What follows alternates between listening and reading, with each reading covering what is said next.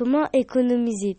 Il faut économiser les sources naturelles, il faut préserver l'environnement, il faut éviter que les matières polluantes se retrouvent dans la nature. Et qu'est-ce qu'on peut faire des lampes?